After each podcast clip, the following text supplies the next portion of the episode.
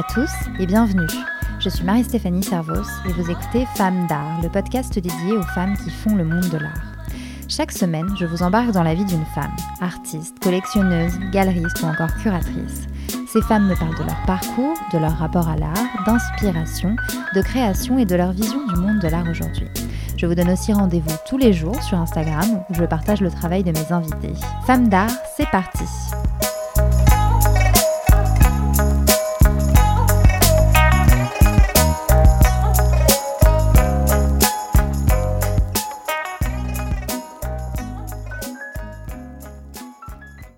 invitée aujourd'hui, c'est Léa Simone Allegria.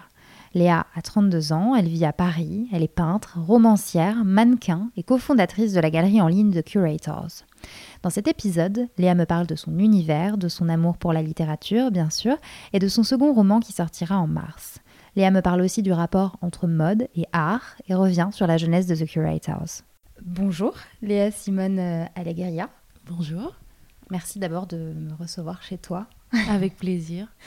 Euh, du coup, ma première question, c'est euh, est-ce que tu dirais que chez toi, ça te ressemble?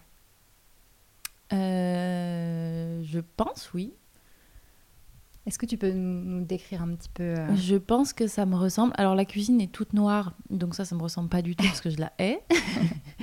mais elle était comme ça quand j'ai emménagé, je l'ai pas changée. Mais tous les meubles, toutes les... tous, les objets qu'on voit, oui, je pense que ça me ressemble. Là, c'est un meuble marocain que ma maman euh, s'est offert quand elle avait 18 ans et que, ma maman est marocaine. euh, et que j'ai gardé. Au mur, euh, ce sont des, des- tableaux que j'ai fait moi-même. Là, on a un petit croco que j'ai trouvé dans un, dans un marché à Williamsburg que j'ai rapporté. Derrière, il y a une idole euh, grecque du 6e siècle que j'ai acheté sur euh, que j'ai acheté à, à une vente aux enchères. Euh, là, il y a toutes mes petites affaires de peinture. Tous mes livres. non, oui, bien sûr, ça me ressemble parce que, parce que chaque objet a sa petite histoire et, Mm. euh, et, et oui, je m'y sens très bien. Alors, en préparant cette interview, j'ai fait quelques recherches sur toi. T'as peur? Non. Mais euh, justement, j'ai fait quelques petites recherches et en fait, j'ai trouvé très peu de choses. Ouais. Euh, du coup, je voulais savoir, est-ce que euh, est-ce qu'on peut dire que tu cultives une certaine discrétion ou, ou pas? Non, pas, pas vrai. Si tu parles des réseaux sociaux, oui, parce que je raconte pas ma vie sur les Enfin, je- ça ne concerne que moi. Mm.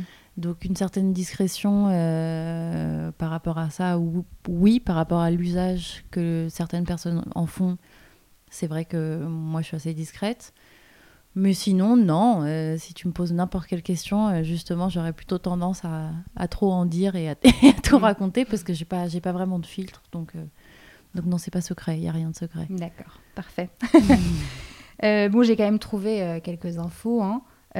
Donc, tu es diplômée d'histoire de l'art Ouais. de l'école du Louvre, donc, Ouais. euh, qui est pas très loin justement, parce que ici, euh, donc on est à côté des Tuileries, entre les Tuileries et la place Vendôme. Tu as fait donc euh, l'école du Louvre, tu as été aussi mannequin, Ouais. euh, tu es romancière Ouais. et tu es également artiste. Voilà. Mais pas que, parce que tu as également fondé la galerie en ligne de Curators. Voilà. Donc finalement, tu dirais que tu es plutôt laquelle de toutes ces personnes-là? Pourquoi faut-il choisir? Je pense que je suis toutes ces personnes-là. Il n'y a pas une chose qui me définit plus qu'une autre. Euh, sauf que j'ai aussi, j'ai aussi un master de lettres de la Sorbonne. Ça, c'est Ah, important. J'ai mal que- fait mes recherches. Je sais pas comment tu l'aurais trouvé celui-là, mais, mais ça aussi, ça me définit beaucoup parce que je crois que mon, mon, mon amour numéro un, c'est quand même euh, la littérature.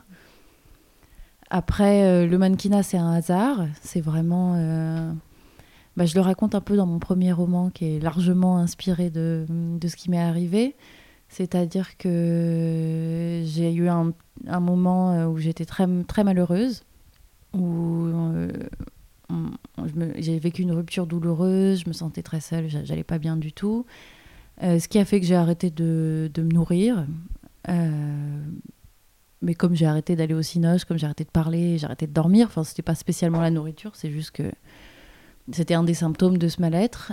Et à ce moment-là, euh, j'ai rencontré euh, dans la rue par hasard euh, un scout, ça s'appelle, un, chercheur de tête de mannequin qui m'a dit Ah, mais toi, t'es top, je t'adore, viens dans mon agence, on va bosser. Et moi, j'étais très étonnée parce que j'étais vraiment l'ombre de moi-même à ce moment-là. Et c'est comme ça que j'ai commencé dans, dans ce boulot. Et ça fait maintenant presque 15 ans.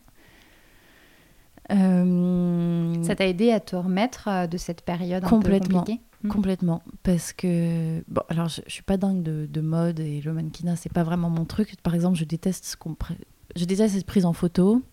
Donc, Ouais, c'était un petit, c'était un petit problème. Oui, mais en fait, il y a tellement de formes de, de mannequinat que c'était pas, c'est, pas si dérangeant que ça. Mm. Je fais des, je fais, je fais autre chose et ça va très bien aussi. Et tu défilais du coup? Ouais, j'ai Ouais. défilé pour, euh, pour Agnès B principalement, avec laquelle j'ai travaillé pendant trois ans. Euh, ça m'a aidé le mannequinat bah, parce que je devais euh, aller quelque part le matin, ne pas arriver avec une tête pas possible, donc il fallait quand même prendre soin de soi, être présentable, jouer aux petits soldats, se tenir bien, se tenir droite. Et puis j'ai rencontré plein de gens.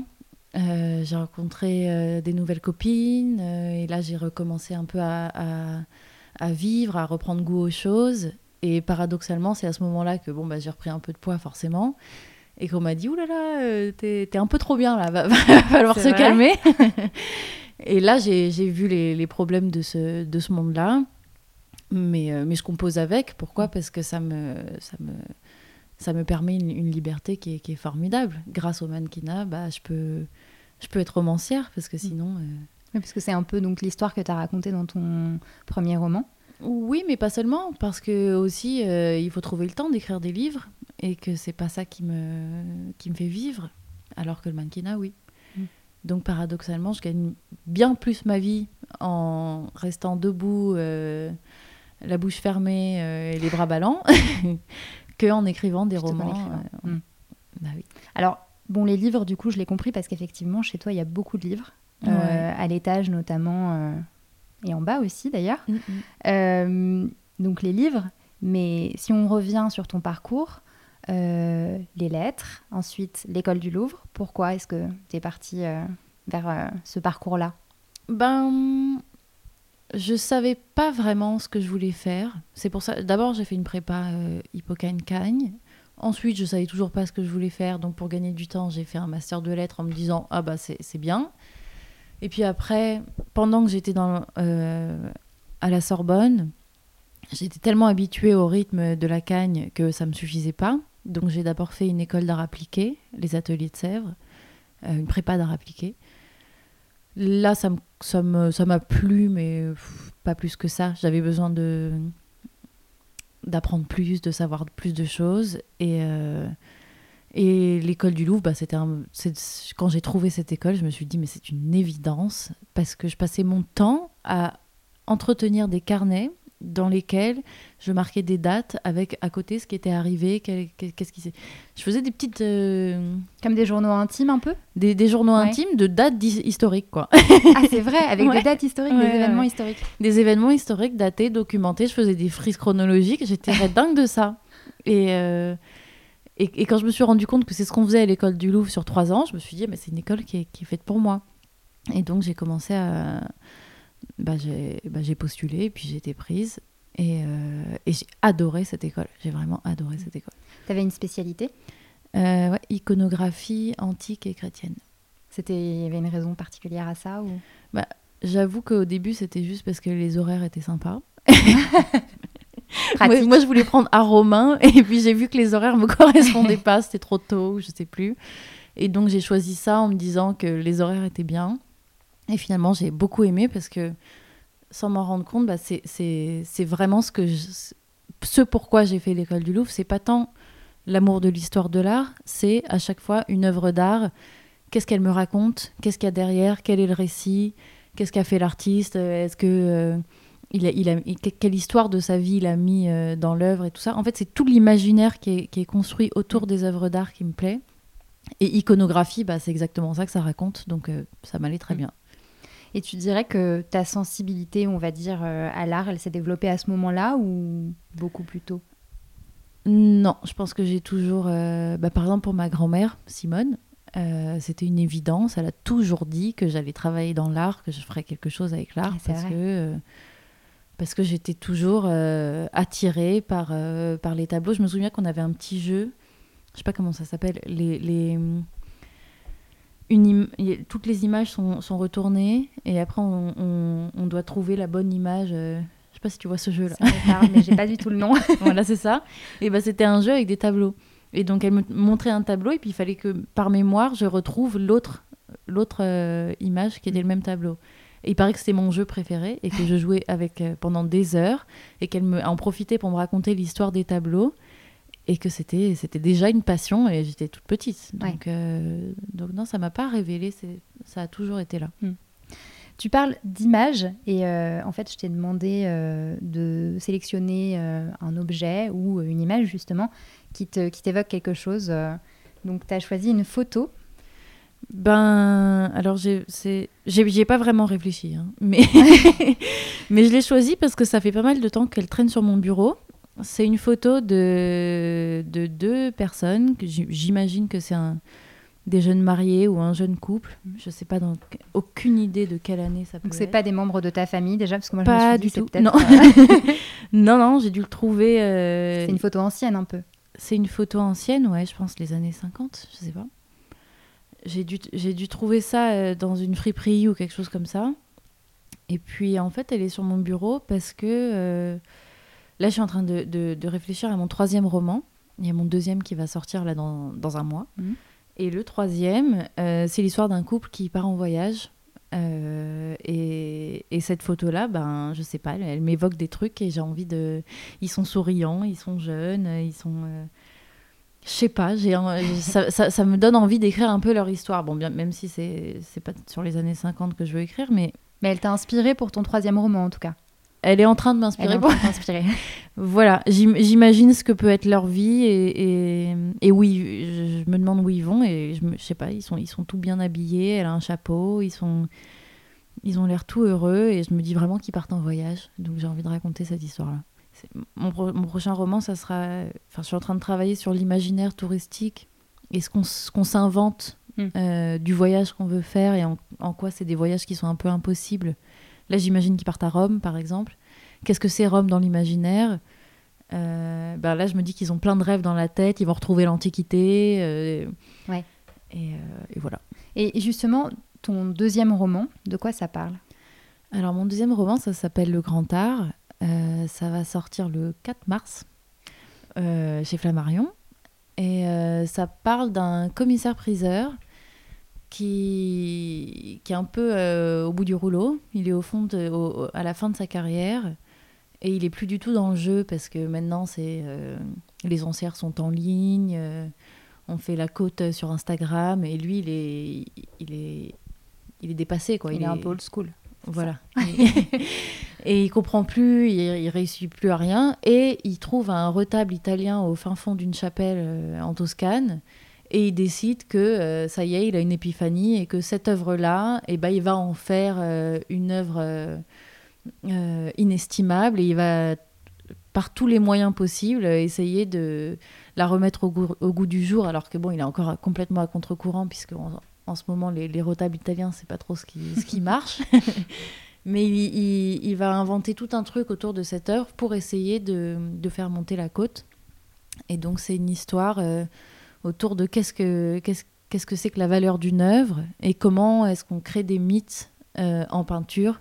Pourquoi, par exemple, euh, le Bacchus de Caravage ou euh, la Joconde ou n'importe quelle œuvre qui est accrochée dans un musée, elle a une telle aura aujourd'hui et qu'est-ce qui fait que qu'une œuvre devient une œuvre de légende Mm. quoi.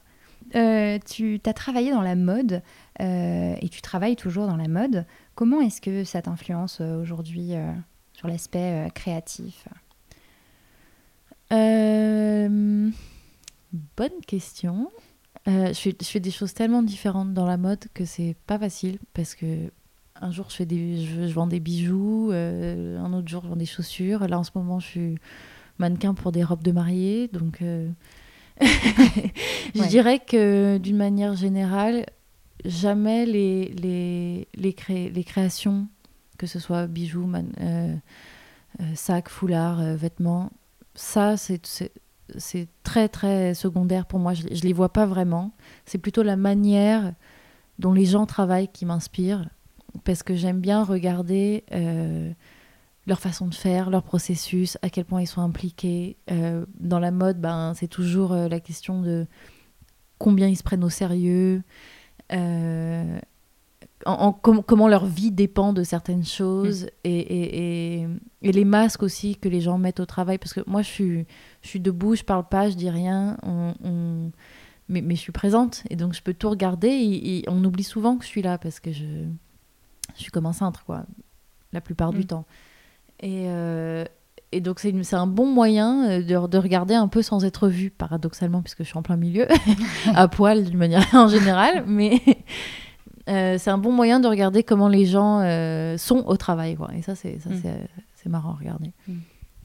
Alors, si on revient un petit peu sur ton parcours, euh, tu es rentrée il n'y a pas très longtemps de New York. Mm.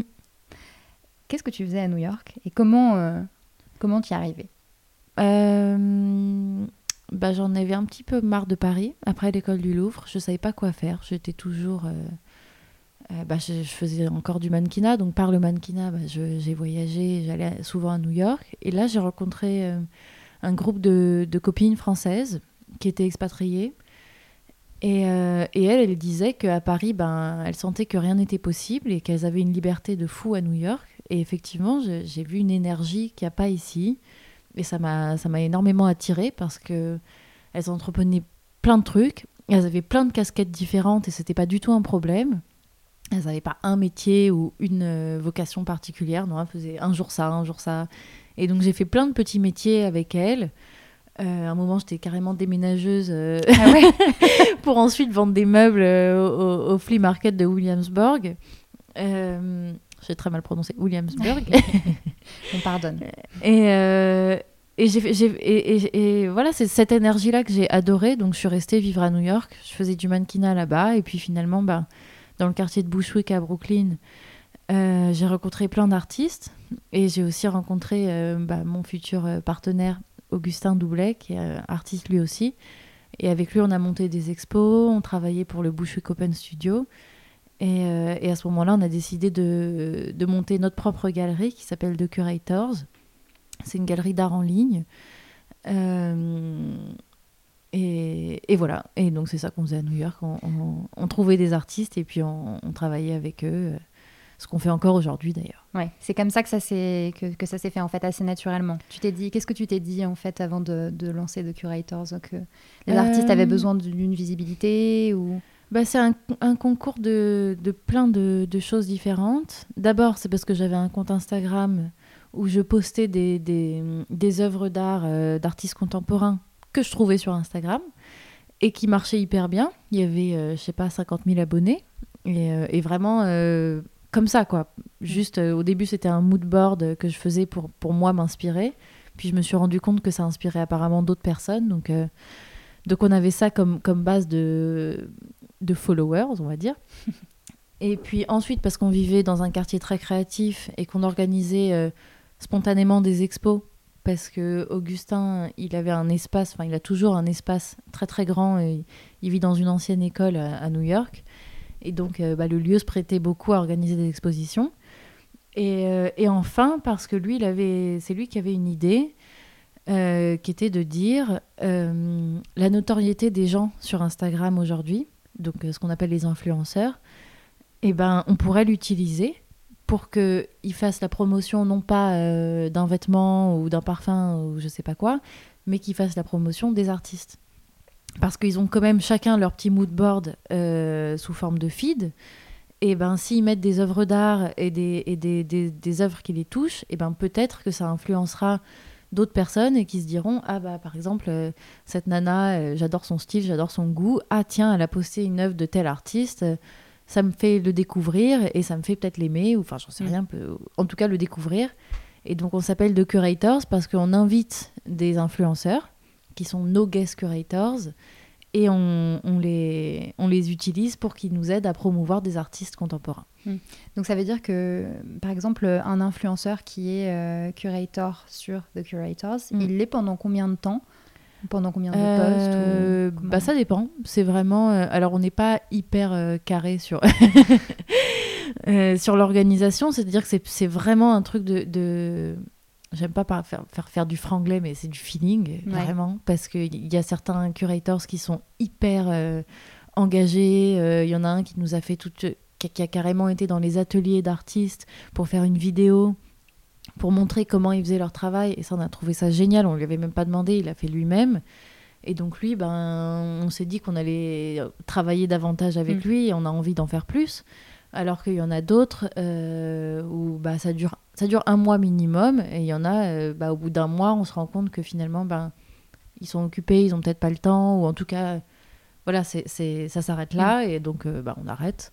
Et, mais ce qui est bien, c'est que c'est infini parce qu'il y a Ouais. toujours des influenceurs. Il y en a beaucoup. et que ça vient de plein, ils viennent de plein de milieux différents. On peut avoir des architectes d'intérieur, on peut avoir des artistes, on peut avoir des, des vrais curateurs, euh, enfin vrais, il n'y a pas de vrai et de faux, Mm. mais qui travaillent dans le monde de l'art, euh, qui travaillent dans les foires contemporaines. Euh, donc il y a plein de profils. On veut pas que ça soit juste des gens qui sont, qui sont issus du monde de l'art. Ça peut être vraiment même une, une mannequin qui pose des photos Mm. qu'on trouve belles parce qu'elle a son monde, son univers. Et ben ça, ça, ça nous va très bien aussi. C'est eux qui viennent vers vous ou c'est euh, c'est vous qui allez vers eux? Comment ça se Là passe? aussi, ça dépend. Ouais. Vraiment, euh, les, deux sont possibles. Il y en a qui nous. ben, alors on reçoit beaucoup de messages, euh, mais dès que dès qu'il y en a qui, qui nous tapent dans l'œil, ben, on, leur, on leur écrit directement. Mm. Et, euh, et sinon, bah, moi, très souvent, je- j'envoie des messages à des, à des gens qui m'intéressent et je leur dis ah, bah, est-ce que vous avez envie de collaborer? Alors au début, ils sont un peu méfiants parce que j'imagine qu'ils reçoivent eux aussi pas mal de messages.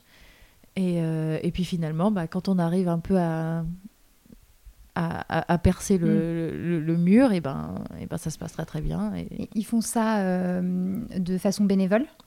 Non, ils font pas Ils sont ça. rémunérés Ils sont rémunérés, c'est-à-dire que, alors en fait, ils créent des collections chez nous, euh, soit avec des artistes euh, que eux ils connaissent et qu'ils ont envie de promouvoir, soit avec des artistes que nous on représente déjà. On a environ 150 artistes aujourd'hui. Euh, et nos artistes gagnent toujours 60% de, du prix euh, de, de vente de leur œuvre Ce qui est plus que euh, dans les galeries euh, traditionnelle. classiques, il Ouais. faut le dire quand même. Ah oui, oui, largement. Parce que c'est dans les, dans les galeries traditionnelles, c'est 50%. C'est 50%. Ouais. Et là, en plus, nous, on offre euh, nous-mêmes le- les frais de port, les frais d'envoi et les taxes. Donc, on essaye de faire en sorte que, que les artistes soient favorisés. Et donc, nous, on gagne 40%. Et sur ces 40%, on donne 20% aux, aux curators. D'accord. Donc, euh, si une œuvre de leur collection est vendue, ils prennent 20%. Et euh, pour tous les autres artistes, enfin les artistes que vous représentez avec The Curators, comment est-ce que vous les choisissez? Euh, par amour.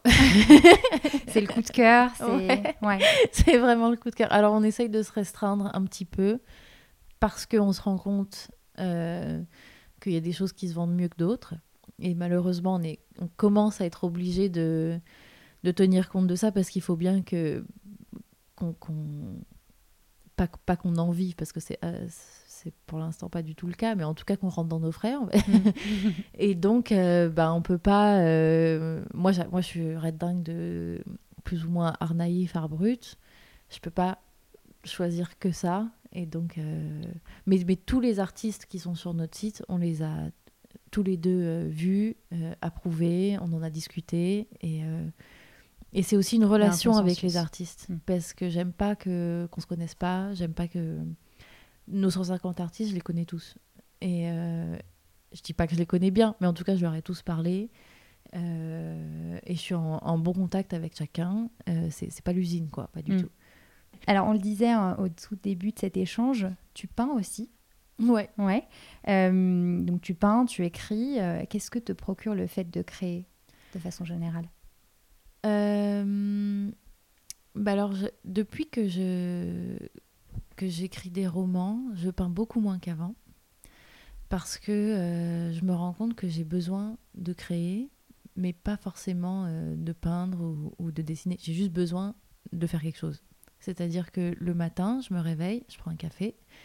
Si jamais j'ai pas trois heures, bon, maintenant j'ai un bébé, donc c'est plus la même, c'est plus le même rythme, mais, mais en général, si Entre deux biberons. voilà, j'ai besoin dans la journée de faire quelque chose. Et, euh, et donc j'ai besoin d'écrire, ou alors bah, avant, je faisais des, des, des, cahiers avec des dates. Bah, je continue un peu à faire ce genre de trucs. des recherches sur, sur des choses, euh, mettre, euh, prendre des notes. Euh. Alors oui, ça peut être parfois dessiné parce que j'ai envie d'exprimer quelque chose.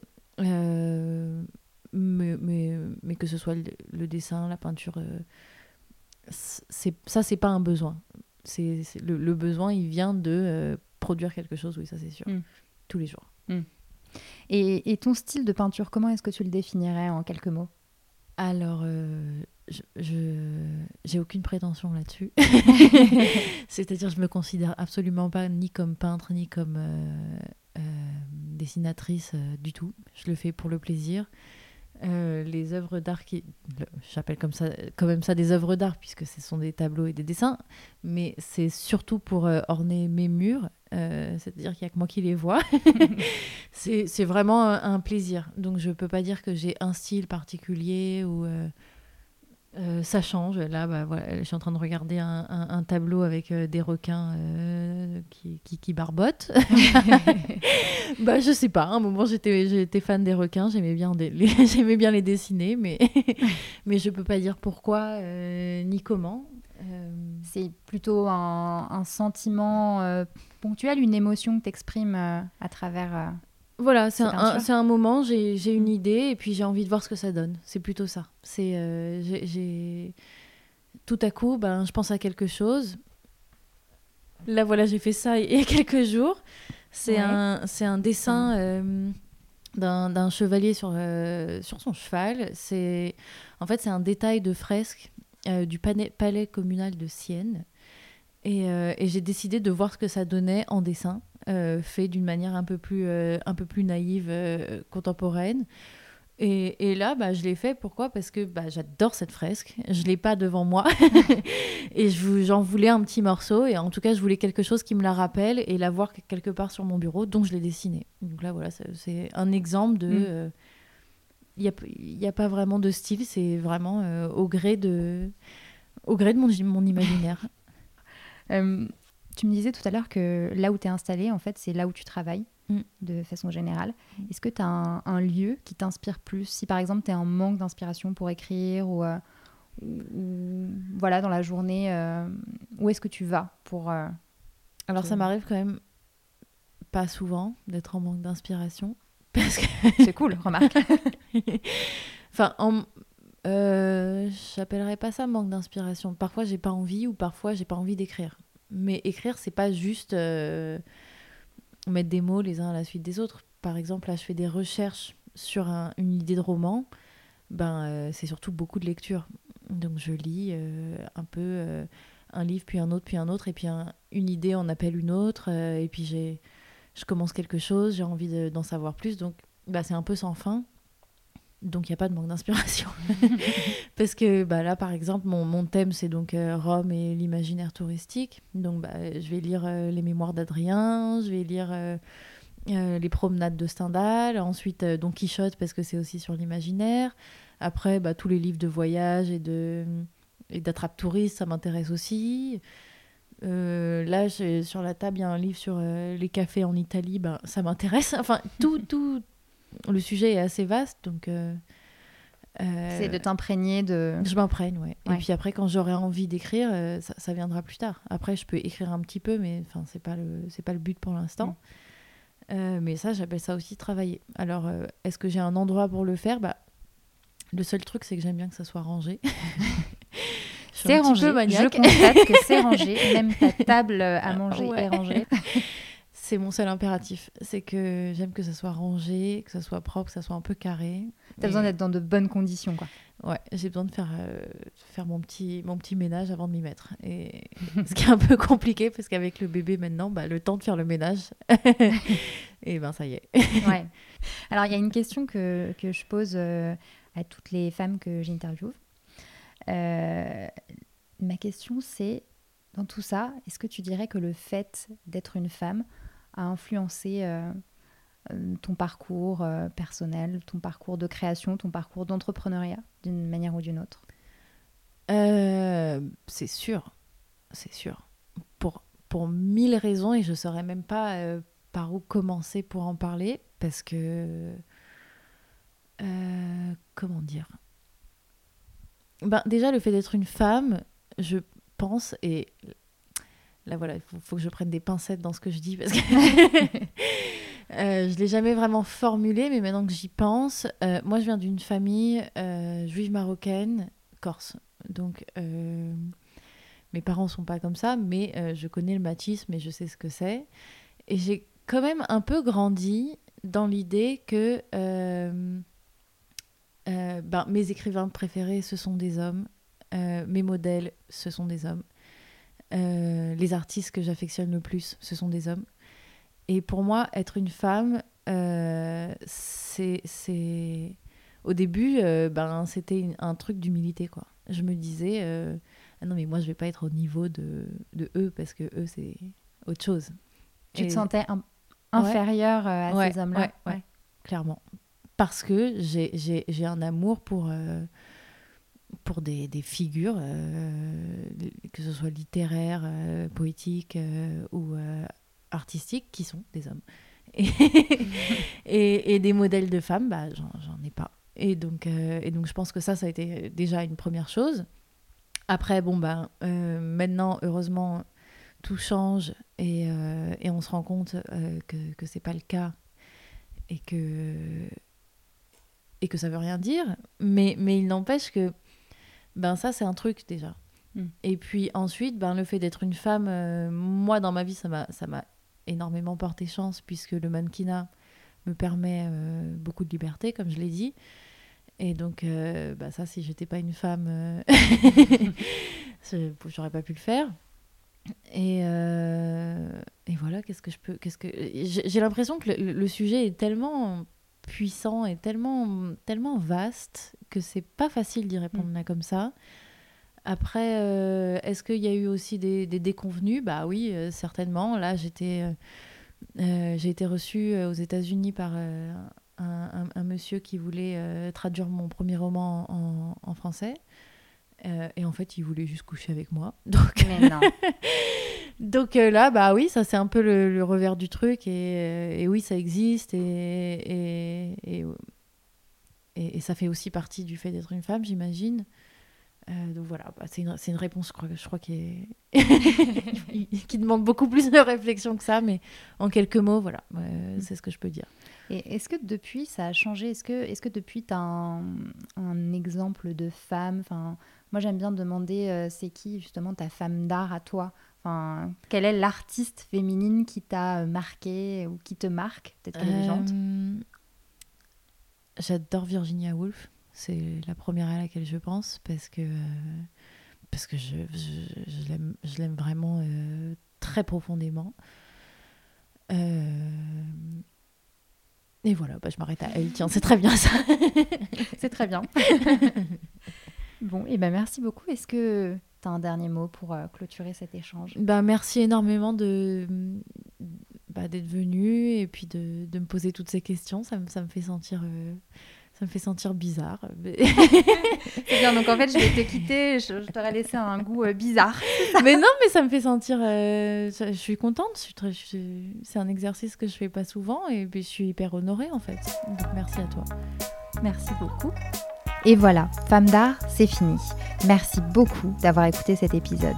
J'espère qu'il vous a plu et si c'est le cas, n'hésitez pas à le partager avec vos proches. Quant à moi, je vous retrouve la semaine prochaine pour un nouvel épisode et d'ici là, tous les jours sur le compte Instagram de Femme d'art. À très vite!